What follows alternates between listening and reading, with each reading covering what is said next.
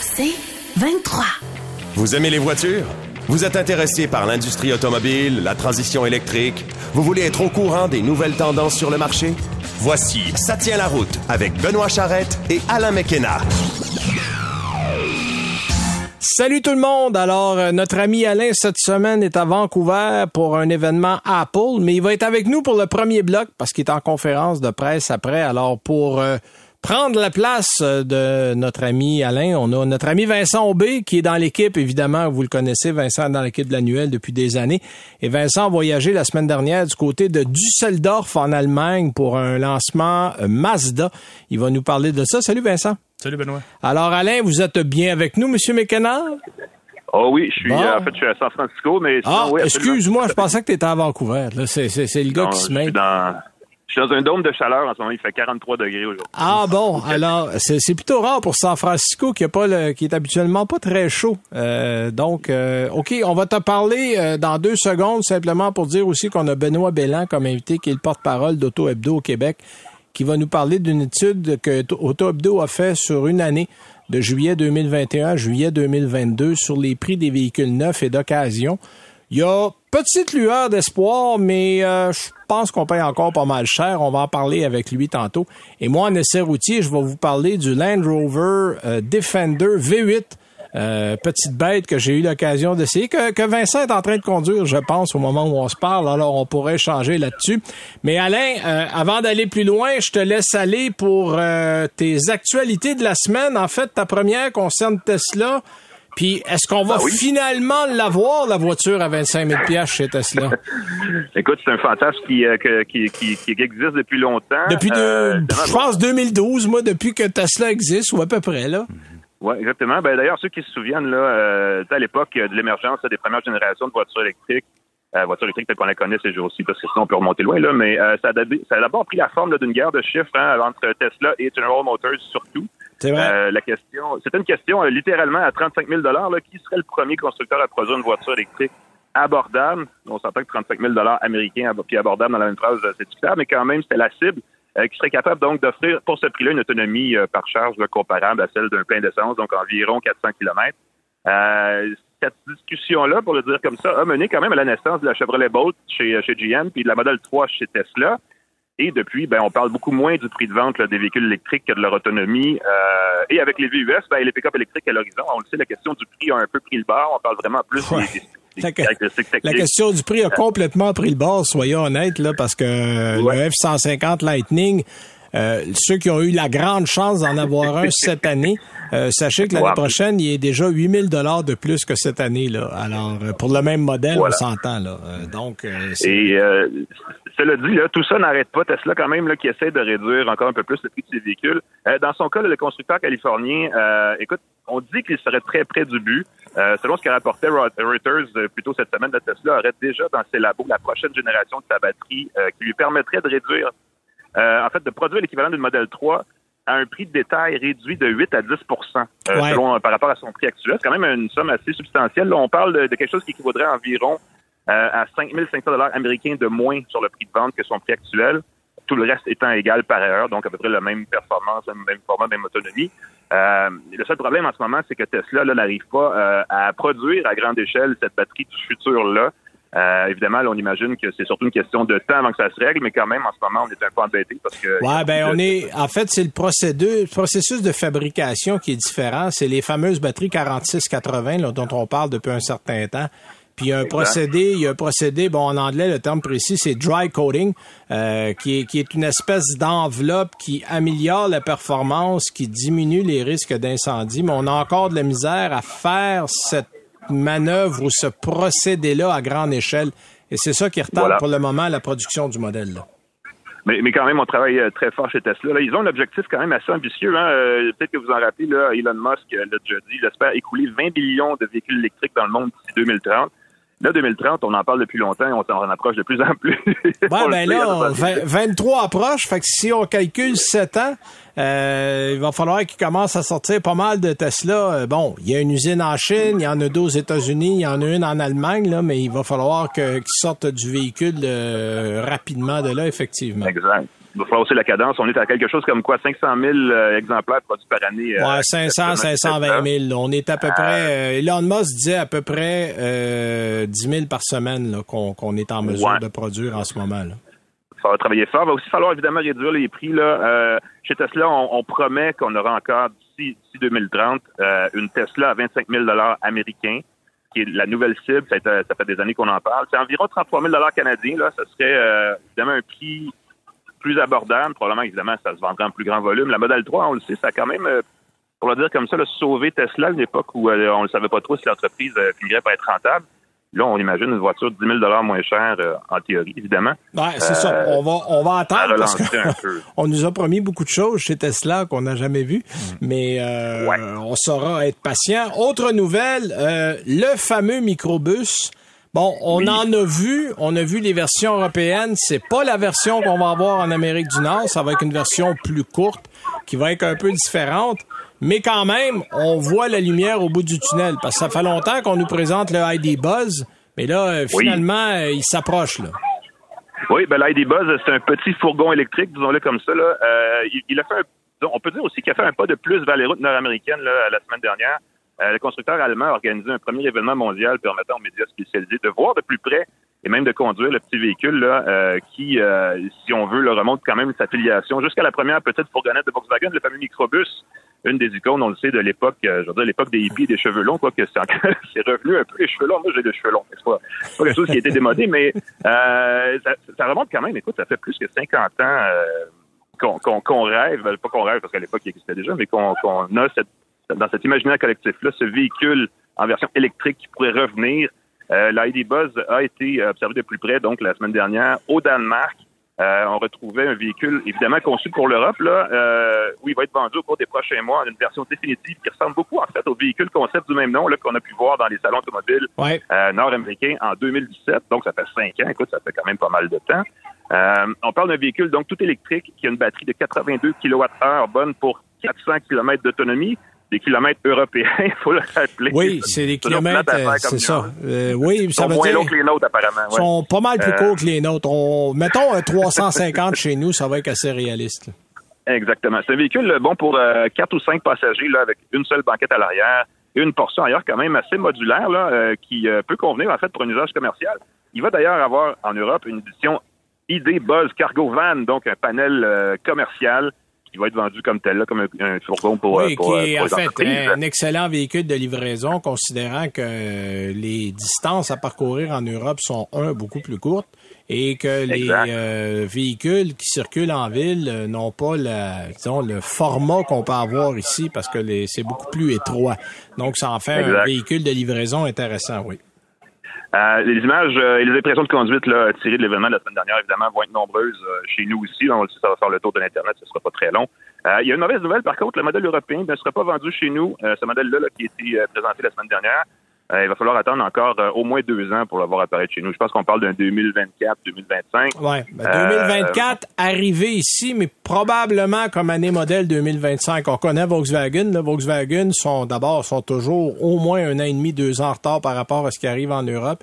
Et quand le modèle arrive ici, c'est toujours le modèle de l'année suivante dans l'année qui vient. Donc, si euh, Volkswagen a annoncé qu'on serait au Canada probablement en 24, ça veut dire que ça va être un 25 à ce moment-là. Exactement. Euh, on sait aussi euh, déjà qu'on va avoir une version allongée du véhicule pour lui donner l'allure plus d'un VUS intermédiaire qu'un petit VUS. C'est un peu ça les formats. Là. et probablement que son, ben, évidemment, son groupe propulseur pourrait être plus costaud pour les besoins nord-américains. cela dit, son look général pourrait rester à peu près le même, mais Volkswagen a déjà averti qu'il va y avoir des retouches en cours de route.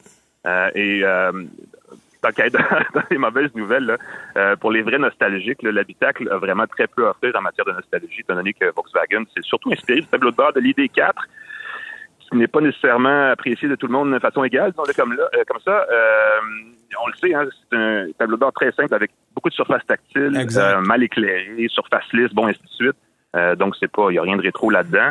Euh, autre mauvaise surprise, son prix. Euh, il se vend en Europe, ou il va se vendre en Europe entre l'équivalent de 70 000 et 85 000 canadiens. Euh, ouais, ça, c'est en euros.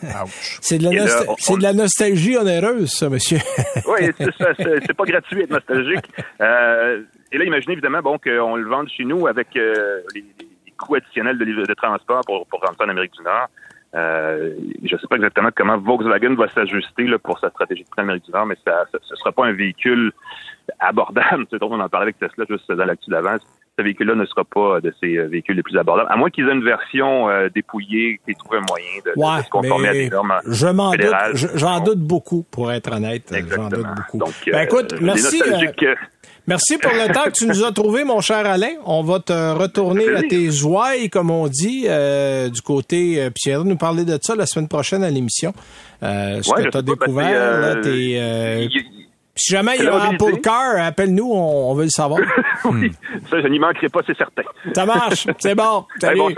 Alors, euh, Alain est à San Francisco euh, pour euh, une conférence avec les gens d'Apple. on va en apprendre un peu plus la semaine prochaine à l'émission. Vincent, pour compléter les petites nouvelles de la semaine, le nom Cavalier a refait surface récemment. Oui, c'est le site web Carbuzz qui a découvert euh, l'application. En fait, c'est une application pour garder le nom au sein de la marque. Puis, euh, bon, on connaît tous la Cavalier, en tout cas les, plus âgés d'entre nous. Oui, euh, pas nécessairement pour les bonnes raisons. non, mais c'est une voiture qui a été très populaire au Québec ou même au Canada. Et puis là, ben dans le fond, Chevrolet a, juste, dans le fond, été plus a, joué a joué safe comme on dit en, anglais. Ils ont gardé le nom au, sein de, du United States Patent and Trademark Office. OK. Mais là, est-ce que ça va se transformer en voiture de production? C'est ça. Ça veut pas dire qu'il va en avoir un, ça veut dire qu'on a gardé le nom. Alors, peut-être. D'ailleurs, il y a déjà eu des Toyota Cavalier.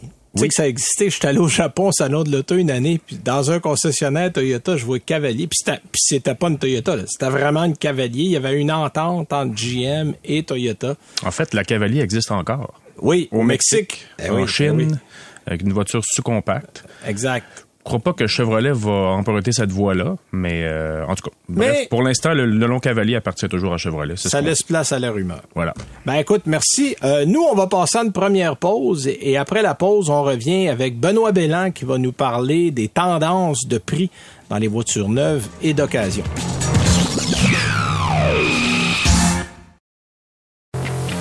Vous écoutez Ça tient la route avec Benoît Charrette et Alain McKenna. Alors, je vous l'ai dit tantôt, Alain, du côté de San Francisco, on a Vincent Aubé qui est avec nous pour l'émission. Rebonjour, Vincent. Salut, Benoît. Euh, dans ce deuxième bloc, on va parler avec euh, Benoît Bellan, qui est des, euh, de chez Auto Hebdo. En fait, le prix des véhicules d'occasion a enregistré un léger ralentissement pour la première fois en plus de 18 mois au mois de juillet, le mois de juillet qui vient de passer. Bon, évidemment, on le sait, pénurie de micropuces, perturbation des chaînes d'approvisionnement, ça demeure les principaux facteurs qui ralentissent la production mais qui sont aussi responsables de la hausse des prix. Alors, après cette intro, euh, d'abord, Benoît Belland, bonjour. Bonjour, bonjour. Ça va bien? Ben, ça va très bien. Alors, parlez-nous un petit peu. On, va commencer avec la bonne nouvelle parce qu'il n'y a pas que des bonnes nouvelles, il faut le dire. Euh, là, ce premier ralentissement, est-ce que ça va être un ralentissement pour un mois puis on repart de plus belle ou on va peut-être arriver à un point de stagnation ou en tout cas on, a arrêté de monter en fou. C'est quoi l'idée derrière ça, ce que vous avez trouvé dans votre étude? Ouais, ben, en fait, ce qu'on voit déjà depuis le début de cette année, euh, les, les, les hausses mensuelles sont beaucoup moins grandes que ce qu'on a vécu pendant toute l'année 2021. OK. Donc, on parle vraiment d'une tendance en ce moment. Voyez-vous, euh, pour juillet, le prix moyen d'un véhicule d'occasion tournait aux, alentours de 38 000 Vous l'avez dit, c'est la première fois euh, qu'on voit un recul parce que le, mois d'avant, c'était 0,4% plus élevé que ça. Mais déjà, on voyait qu'en mai et en avril, euh, cette courbe-là, là, euh, qui était toujours en, en forte croissance, là, elle, elle, elle s'adoucit. Là. Et ce qu'on voit là, à l'écran en ce moment, là, ça devient un petit peu plus droit comparativement à 2021. Il faut quand même rappeler qu'au mois de juillet 2021, parce que si on prend la courbe de 12 mois entre juillet 21 et juillet 22, on est passé de 25 600 dollars à un peu plus de 38 000 dollars comme, euh, comme euh, moyenne des prix de véhicules d'occasion, il faut bien le dire, parce que dans le neuf, on est autour de 55 000 là. Voilà. Effectivement. Non, non. C'est, on peut pas nier y a la donne a complètement changé là, dans la dernière année. Puis vous l'avez dit en introduction, tout est lié à la fameuse pénurie là, de, de. Mais euh, un autre facteur aussi qui fait qu'on on, peut penser que c'est une tendance plutôt que juste un petit euh, soubresaut, c'est que de notre côté, euh, sur AutoHebdo, on voit les inventaires des véhicules usagés augmenter aussi. Donc, ah, euh, voyez-vous, donc ça, ça a un lien direct sur la pression des prix. Ah ben oui, c'est, c'est toujours le principe de l'offre et de la demande. effectivement. Plus il y a d'offres, euh, plus, ah, c'est-à-dire moins il y a d'offres, plus il y a de demandes, et, moins il y a d'offres, euh, plus il y a d'offres, moins il y a de demandes. Est-ce qu'on voit une tendance? Parce que là, on le sait, les concessionnaires n'ont pas véritablement plus de véhicules en ce moment. Dans le neuf? Oui, ils en ont plus. OK, ils ah, en ont plus. Non, dans, l'occasion. Mais à ce moment-là, ils viennent d'où ces véhicules-là? Parce que l'occasion s'approvisionne toujours à partir du neuf. Oui, effectivement.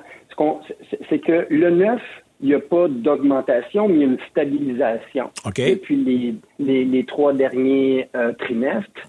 D'accord? Donc, on n'est plus en chute libre comme on était l'année passée. Donc, ce qui veut dire qu'il y a un peu plus d'offres sur le marché hein, et les consommateurs peuvent en acheter, contrairement à là, un an où euh, il y, en avait, y en avait pratiquement plus. il reste, ça reste encore euh, que dans le neuf, c'est un peu plus, euh, je dirais, abrupt que dans l'usager, mais ça l'a ça, ça, l'a un peu allégé la pression sur l'usager parce que ce qu'on remarque, nous, sur notre plateforme, c'est que, par exemple, la catégorie des VUS, hein, euh, une catégorie assez, euh, assez euh, prisée. oh oui, tout, le monde regarde là ou presque. Là. Exactement. Donc, on parle de plus 35% d'inventaire au deuxième trimestre. OK? Donc, euh, on, là, on est dans le troisième trimestre, on s'entend, il n'est pas fini, c'est fini en septembre. Comparativement au trimestre d'avant, au premier trimestre. Voyez-vous? Puis, puis, les voitures, euh, de base, c'est un peu plus stable. Les camions, on parle du fameux pick-up, là aussi, il y a une hausse. Puis les mini-fourgonnettes, euh, qui est la quatrième, la quatrième catégorie qu'on regarde, là, c'est relativement stable. Donc, il y a plus d'offres sur le marché. Ça va avoir une influence sur les prix, c'est sur, vers la baisse. L'autre question que je me pose, euh, là, on, le sait, là, on, est en récession, euh, les taux d'intérêt augmentent, euh, les gens sont un petit peu plus prudents, le pouvoir d'achat pour beaucoup augmenter, le prix des véhicules augmente. Est-ce qu'il n'y aurait pas une partie de cette population-là qui se dit, je suis peut-être, peut-être pas le meilleur temps au monde pour acheter un véhicule? Est-ce qu'on aurait un peu délaissé l'achat pour un certain temps en regardant passer la tempête? En fait, nous, tout ce qu'on peut voir euh, avec les données qu'on a sur notre plateforme, c'est euh, actuellement. Hein, puis les chiffres dont on parle, là, c'est juillet. Euh, le taux de directeur de la Banque du Canada en juillet n'était pas encore augmenté. Non, c'est vrai. là, ça vient de se faire, je pense, aujourd'hui. Là, je viens de voir passer une petite note comme quoi ça l'avait ça avait passé à 3,5 En tout cas. donc, ce qu'on, ce qu'on, on, peut pas lier ça à ça en ce moment. Nous, euh, avec les chiffres qu'on voit là, cependant, ben, euh, comme vous, euh, je suis l'actualité, puis ben, probablement qu'il va falloir se reparler dans deux mois, puis voir si ça a eu un effet positif ou négatif sur euh, le prix des véhicules. Donc, nous, on suit ça là, tous les mois. Là. OK. Donc, ce qu'il faut voir pour le moment comme bonne nouvelle, c'est qu'on commence à avoir un peu plus de disponibilité au niveau des véhicules d'occasion, il faut bien le préciser. Là. Euh, Effectivement. Bon, si on regarde une autre partie de l'étude que je trouve intéressante, vous avez regardé, et ça c'est le fun, bon, évidemment c'est toujours via votre site, donc le site Auto Hebdo. Euh, Benoît Bellan, vous avez regardé deux choses, les véhicules les plus recherchés au niveau national, au niveau canadien, versus les véhicules les plus recherchés au Québec. Euh, puis on voit que on n'est pas tout à fait pareil. Hmm. Quelle surprise. on, est, on est un peu plus rêveur, on dirait, non? Euh, oui, on pourrait le dire comme ça, ou on aime plus les voitures que le reste du Canada. On pourrait aussi le dire comme ça. Mais euh, il y a des tendances qui restent, mais euh, on voit quand même des bonnes différences. Si vous nous parliez, Benoît Belland, des, on va commencer au niveau national. À l'échelle canadienne, euh, les véhicules qu'on regarde le plus souvent du côté du site d'Auto Hebdo, c'est quoi? Ben, les trois premiers, c'est la fameuse Honda Civic, la Ford Mustang et notre, euh, notre pick-up bien-aimé Ford 150. Ça, c'est au niveau national. Euh, au Québec, ben, la Honda Civic euh, est numéro un aussi, donc c'est pas mal pareil sur le reste du Canada. Mais là où on diffère, nous, en deuxième position, c'est la Porsche 911 et en troisième position, c'est la BMW 3 Série. OK, donc, donc on pourrait dire que le premier choix est réaliste et qu'on aime rêver sur les deux autres. Ou, ben non, il y a plus de fortune que je connais pas au Québec. non, mais effectivement, vous avez, je pense que c'est votre première euh, assomption qui est, la meilleure parce que bon, euh, ça ici, là, ces données-là, c'est pas les, euh, on regarde pas les véhicules les plus achetés, hein, on regarde ceux sur lesquels il y a, le, plus, de recherche. c'est ça, on regarde. Oui, exactement. On, on wear, comme, comme, comme disait ma, grand-mère. On veut pas le savoir, on veut le wear. exactement.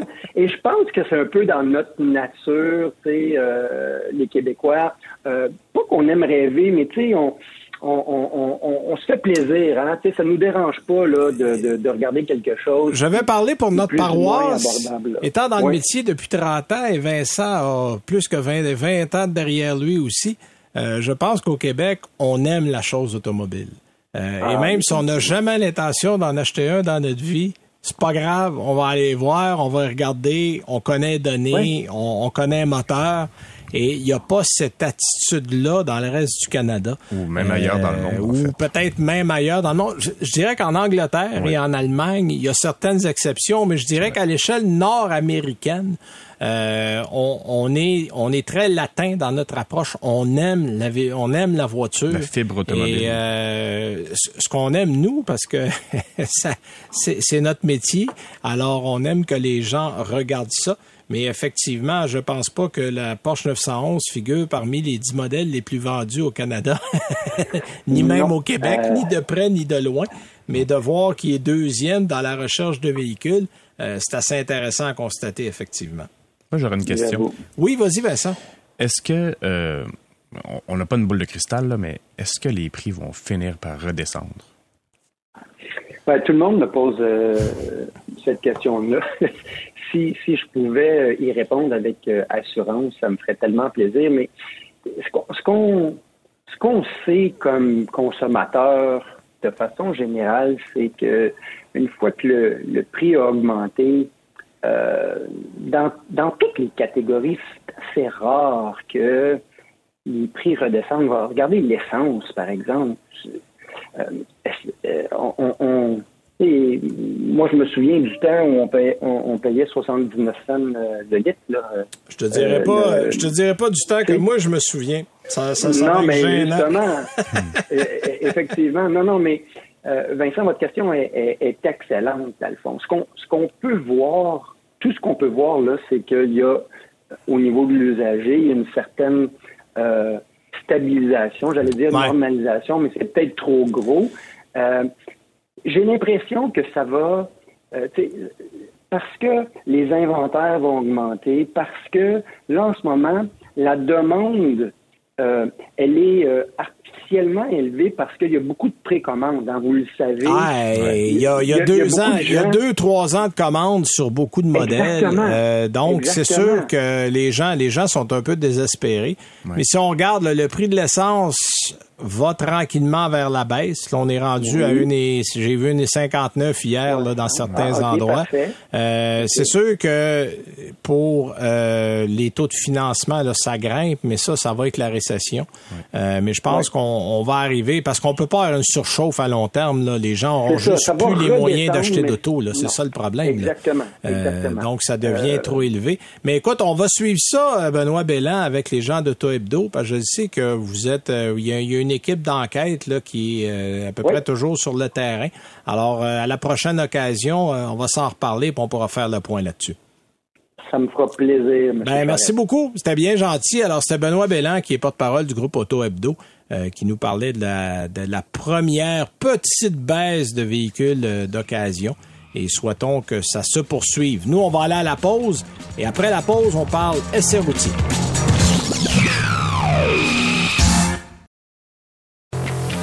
Vous écoutez Ça tient la route avec Benoît Charrette et Alain McKenna. Alors, je vous rappelle que c'est Vincent Aubé qui est en remplacement d'Alain Mécana cette semaine. Alain est avec nous pour la première portion d'émission. Vincent, t'a invité parce que tu es allé faire un voyage assez exclusif du côté de l'Allemagne. Euh, tu étais te promener dans le bout de Düsseldorf, euh, belle ville d'ailleurs. Oui. Et euh, en fait, avec les gens de Mazda. On vous a présenté, et là, là explique-moi ça. C'est un modèle qu'on va avoir, mais pas nécessairement ce modèle-là ou c'est un moteur qu'on va avoir, mais peut-être pas dans ce modèle-là. Ben, euh, éclaire un peu ma lumière. Là. Vous êtes allé essayer, c'est le, ben, en fait, c'est le CX-60, là, on va le dire, là, qui est le prochain VUS de, de, Mazda qui s'en vient. C'est un peu curieux comme lancement, parce que d'habitude, quand on va dans un lancement, on, va essayer un véhicule qui va se retrouver sur nos routes que ce soit en, configuration européenne ou, japonaise, peu importe. Exact. Euh, le véhicule est très proche de ce qu'on va avoir chez nous. Dans ce cas-ci, euh, le CX-60, c'est le premier VUS basé sur la nouvelle plateforme large qu'ils appellent chez Mazda. Oui. Mais le CX-60 ne vient pas chez nous. Absolument pas. La plateforme, oui, mais pas le CX-60. Nous, chez nous, on va avoir le CX-70 et le CX-90. Qui va remplacer ni plus ni moins le CX-9. Oui, grosso modo. si, on, si on remonte dans le temps, Mazda a déjà offert un CX-7. Fait que c'est comme un peu le, le retour du CX-7 avec un 70 à la place. Bref, mais là, le premier que Mazda a sorti, c'est le CX-60, qui est destiné pour l'Europe, le marché japonais, quelques autres marchés. OK. Ça vient pas chez nous, c'est un véhicule qui est euh, jugé trop petit, trop compact pour euh, peut-être avec un design un peu trop effacé pour les goûts euh, nord-américains. Je pense qu'on peut s'attendre à un véhicule un peu plus agressif du côté du 70 et du 90, qui, je dois préciser, sera le premier là, dévoilé pour marché.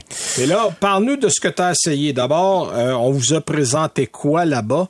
Euh, puis le moteur qui va être dans le CX60 risque d'être le même qu'on va avoir dans le 70 aussi. Là. Avec certains ajustements, euh, ça, ça reste à voir. Là, la, seule version qu'on a essayée, c'est la version PHEV, hybride rechargeable, euh, qui, est constitué du moteur 4 cylindres 2.5 litres qu'on connaît tous déjà, là, 188 chevaux. Qu'on retrouve dans la majorité des modèles chez Mazda. Effectivement. Et, mais on parle pas du modèle turbo, c'est le, moteur euh, atmosphérique jumelé à un moteur électrique. Euh, et ben avec une transmission à 8, 8 rapports, c'est une nouvelle transmission là, enfin. Oui, elle, qui remplace la vieille 6 rapports là, qu'on est un petit peu ben c'est pas parce qu'elle allait mal. Non. Mais dans le monde d'aujourd'hui où tout le monde en a 8, 9 ou 10, à un moment donné, il faut que tu te mettes à l'heure un petit peu. Ouais, face à la concurrence, le Mazda avait besoin d'une petit, euh, une petite mise à jour. Donc ça, c'est fait, ça s'en vient chez nous, la bonne nouvelle. Euh, on parle d'une puissance de 323 chevaux et 378, 378 livres-pieds de couple. OK. Euh, donc, c'est assez, assez véloce comme véhicule. Ça, ça se oh, déplace bien. Moi, je suis curieux de savoir euh, qu'est-ce qu'on annonce comme autonomie? Électrique? Ouais. Cycle européen, 63 km. Ah, c'est pas terrible. C'est pas terrible. Euh, mais je pense que le, but de ces CX-là, on, va parler au pluriel parce qu'il y en a quatre. Ouais. Euh, Mazda veut vraiment viser une clientèle un peu plus huppée. Je pense qu'ils visent les BMW, Mercedes. Je, leur ai posé la question. OK. C'était quoi le, les véhicules qu'ils visaient? On m'a dit next question comme on dit. C'est, ah d'accord. On n'a pas voulu de révéler c'était quoi le, benchmark. Euh, ben, on le voit là avec les modèles CX30, euh, entre autres CX50, on vise plus haut que euh, tu sais on visait le domestique avec CX3, CX5, on vise du Ford, du GM, du Et on le vise encore. Oui, mais on veut je pense qu'on dit en anglais bridge the gap. On essaye de, de, de, rehausser. puis peut-être de, de rejoindre à la fois les modèles domestiques puis l'entrée de gamme de luxe. Tu sais, d'aller jouer. En tout cas, moi, dans le CX30 que j'ai roulé il y a pas si longtemps. Le turbo, surtout. Euh, le turbo, là, on, honnêtement, entre ça puis euh, un X2, euh, franchement, euh, si on prend un X2 de base, je parle pas d'un X2 là avec euh, l'équipement là, mm-hmm. mais un X2 de base et ça, il n'y a pas une grosse différence. Non, l'écart est mince. Puis on le voit aussi même même dans le design du CX60. un véhicule, la, cabine est très reculée vers l'arrière, un long capot C'est quelque chose qu'on n'a pas chez Mazda en ce moment. Là. Non, c'est quelque chose qu'on a chez BMW. Voilà. Ah ouais, c'est ça. Fait que moi, moi comme, comme... Ça te fait penser à ça beaucoup. Le X3. C'est carrément ça. Ouais, ouais, ouais, ouais. Euh, c'est un véhicule qui euh, très bien fait là, sur l'autobahn. Je l'ai poussé jusqu'à 180, puis... Euh, zéro problème. Zéro problème. Ça se tient très bien. Direction très précise. Un peu lourde. Par contre, il va y avoir des ajustements à faire parce que euh, dans un véhicule électrique, quand, quand le moteur essence cesse de fonctionner dans un véhicule électrifié, dis-je, euh, ben on n'entend plus rien. Dans le Mazda, c'est pas le cas. On entendait un moteur électrique, puis c'était pas artificiel comme dans certains autres véhicules électriques. Là. C'était vraiment un moteur, puis il y avait un bruit. On entendait les rapports changer en plus. Fait que c'est quelque chose. J'ai une question que j'ai ah posée à l'ingénieur. Est-ce que c'est un prototype? Non, parce qu'il y en avait une trentaine à notre disposition. Parce que on avait eu j'avais eu la même réaction. On était allé en Norvège avant qu'il sorte le MX-30. En fait, il avait mis le moteur électrique du MX-30 dans un châssis de CX-30.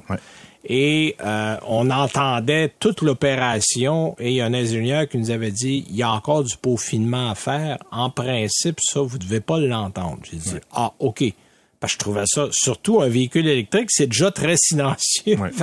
C'était comme si, je sais pas si tu entendais le compresseur de ton frigidaire tout le temps ou t'entendais, il y a des choses, tu dis, bon, je, je veux pas nécessairement entendre ça quand je conduis. Donc, vous autres, on vous dit, ça, c'était pas un prototype que vous avez roulé. C'est un modèle qui est prêt, en fait, qui est prêt pour l'Europe ce que vous avez roulé. Oui. Mazda nous dit par contre que cette boîte automatique-là, qui euh, n'a pas de convertisseur de couple en passant, là, euh, ça a été remplacé par un embrayage multidisque. OK. Le but euh, est de d'imiter une, transmission manuelle dans les changements de rapport. Puis ça, on l'a senti, on l'a senti quelques à-coups durant la conduite. Mais j'ai l'impression qu'on va retravailler ça un peu pour l'Amérique du Nord. Parce Donc, il y, a encore, il y a encore un peu de peaufinement à faire. Est-ce qu'on a laissé entendre, parce que là, on annonce du côté de Mazda un MX-30 hybride rechargeable. Est-ce que ça pourrait être le moteur qui irait dans ce modèle-là? Avec un petit 60 je km à peine, OK. Je, croirais pas. Moi, j'espère, parce que je, rêve qu'on nous amène des hybrides branchables avec 100 km d'autonomie. Tu sais, qu'on puisse vraiment...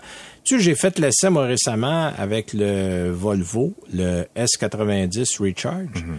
et qui avait 60 et... J'étais en plein été, là. 72, 73 km d'autonomie, mais j'ai roulé toute la semaine puis j'ai mis à la fin de ma semaine, après 340 et quelques kilomètres, j'ai mis 5 piastres et 11 de gaz.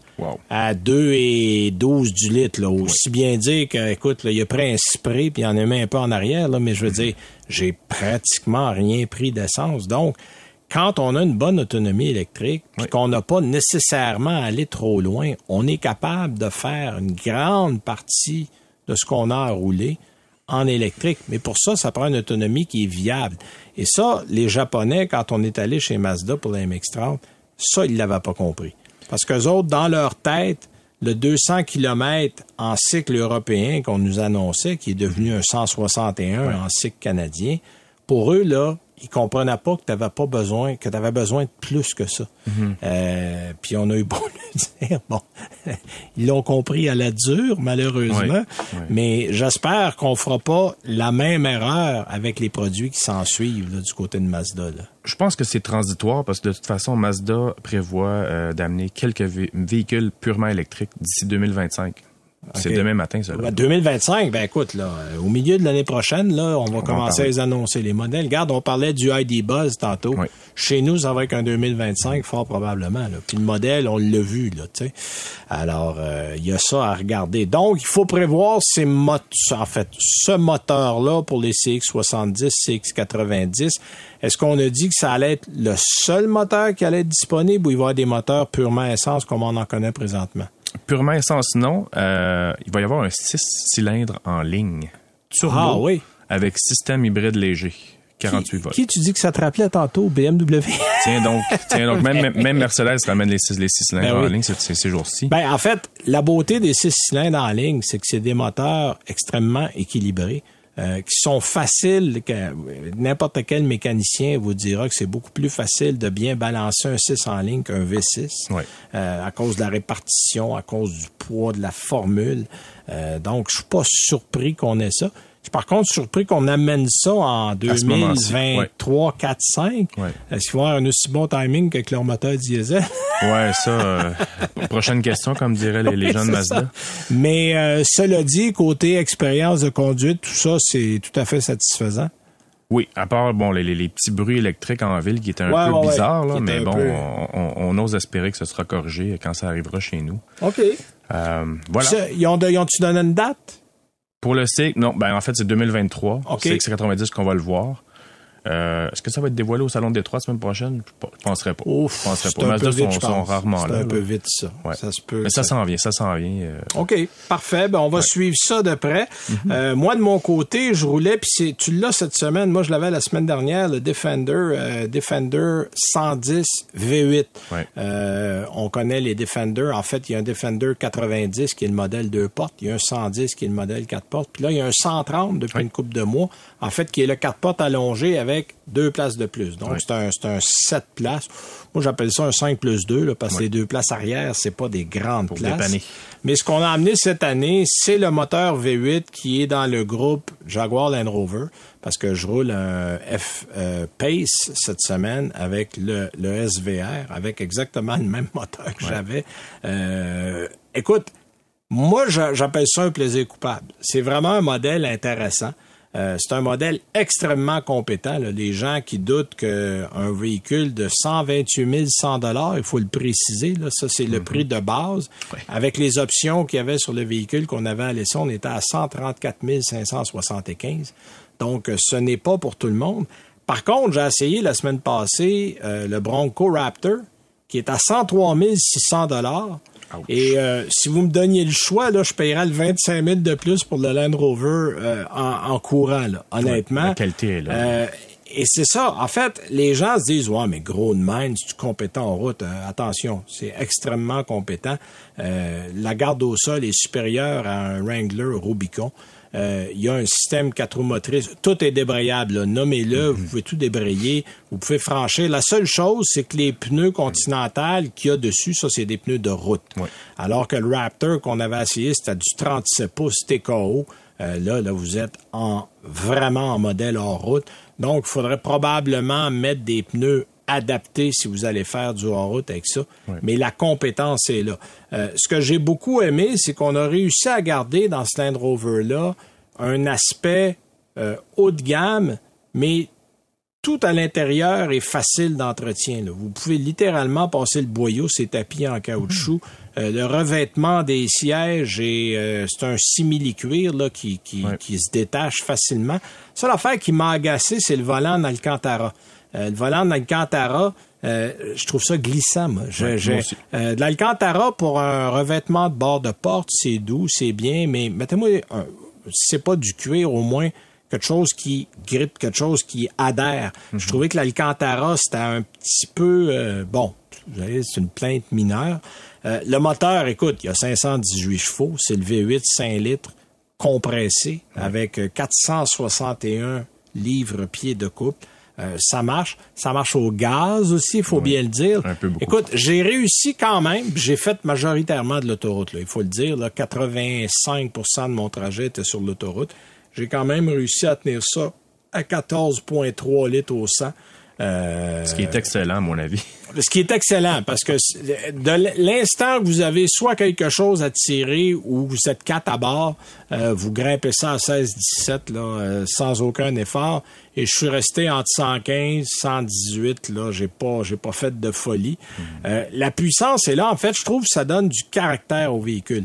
Bon, on avait l'édition, moi je l'appelle l'édition James Bond là, parce qu'il y a eu des vraies éditions de James oui. Bond là, mais en très petite quantité. Mais ça c'était le même principe, c'était le, le, le, Black Edition. Donc c'était noir sur noir, euh, ça donne un style euh, tu sais, on dit que dans les films, les méchants sont toujours britanniques. Ça a un style très vilain, euh, ce véhicule-là. Puis même si le poids est très élevé, euh, le moteur V8 fait une différence là, au niveau de la prestation. Euh, et je suis très surpris euh, de la configuration, de la suspension, de la géométrie. On a énormément, les barres anti-roulis sont énormes parce qu'on a réussi, parce qu'il faut garder en compte, là, à cause de la garde au sol qui est très élevée, mhm. vous avez aussi un centre de gravité qui est très haut. Donc, de euh, pallier ou de mettre dans la même phrase excellente tenue de route, centre de gravité élevé et poids énorme, c'est pas toujours évident.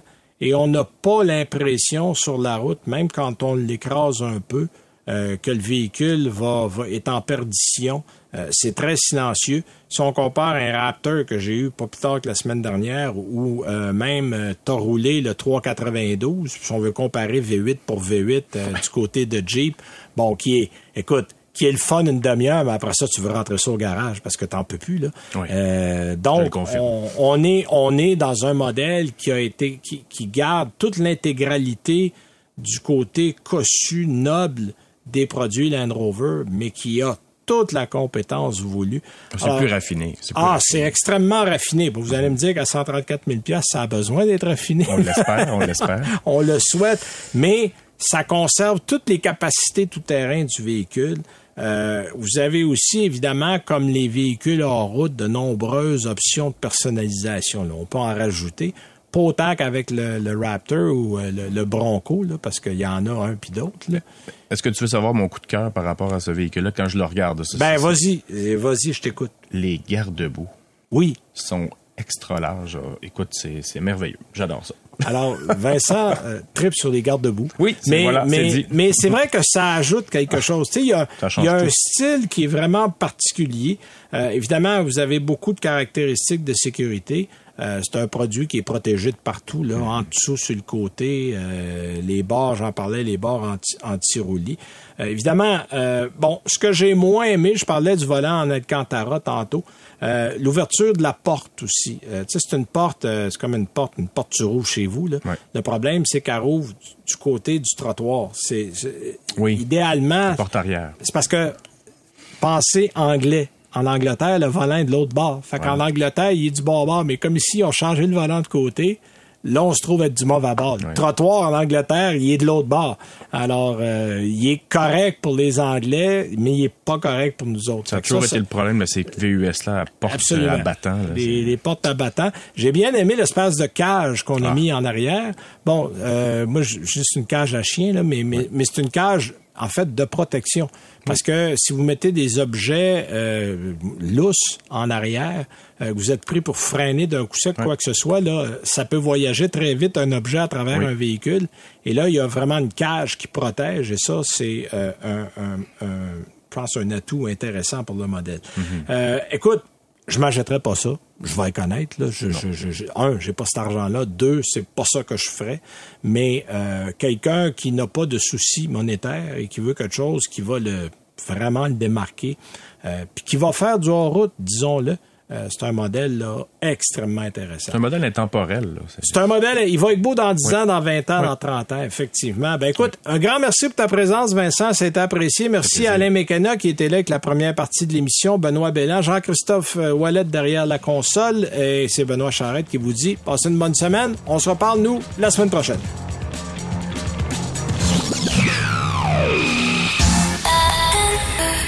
C'est 23.